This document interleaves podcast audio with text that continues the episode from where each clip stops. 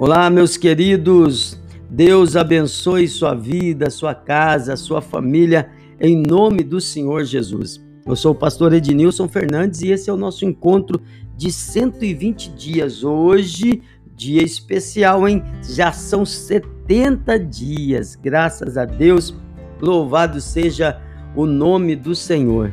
Deus certamente vai nos abençoar. Continua firme aí, continua no propósito se você está no jejum, continue e não pare. Se você não está, comece, mas faça parte disso, porque eu sei que Deus certamente vai nos abençoar. Amém?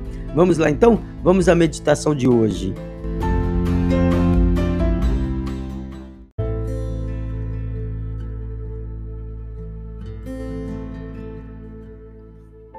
Vamos então à palavra do dia 70. Jeremias capítulo 30, versículo 8 diz assim: porque será naquele dia, diz o Senhor dos Exércitos, que eu quebrarei o seu jugo de sobre o teu pescoço e quebrarei os teus grilhões. E a palavra de hoje é superando as adversidades financeiras. Vamos então à leitura do livro. Não viva de aparências. Muitos sacrificam a família ou uma boa educação dos filhos para financiar um carro novo. É melhor zerar as dívidas do que ter um carro zero. É melhor ter uma família inteira em um carro em pedaços do que uma família em pedaços em um carro inteiro. Para adquirir equilíbrio financeiro é preciso viver dentro da sua realidade e realizar sonhos mais consistentes. Situações extremas exigem medidas extremas. Will Rogers declarou certa vez: A maioria das pessoas gasta o dinheiro que ainda não ganhou comprando coisas que não quer para impressionar pessoas de quem não gosta. Eita, eu vou ler de novo essa frase. Olha, a maioria das pessoas gasta o dinheiro que ainda não ganhou comprando coisas que não quer para impressionar pessoas de quem não gosta. William Hard diz com muita propriedade: a adversidade faz alguns homens quebrarem, faz outros quebrarem recordes. Larry Burkett, um conselheiro financeiro brilhante, propõe um plano especialmente para quem deseja se livrar de dívidas de cartão de crédito e não quebrar financeiramente. Esse plano está dividido em três grandes partes. Primeiro, nunca compre nada no cartão de crédito que você não tenha dinheiro para pagar. 2.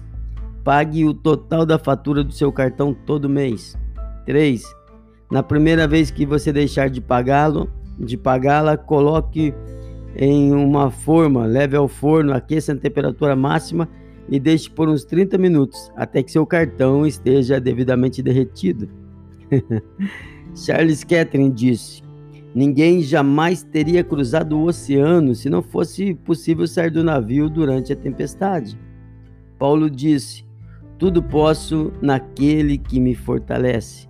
Os ventos fortes o empurrarão ainda mais o seu barco para o seu porto seguro. Amém? Superando adversidades financeiras e eu quero orar com você. Vamos falar com Deus.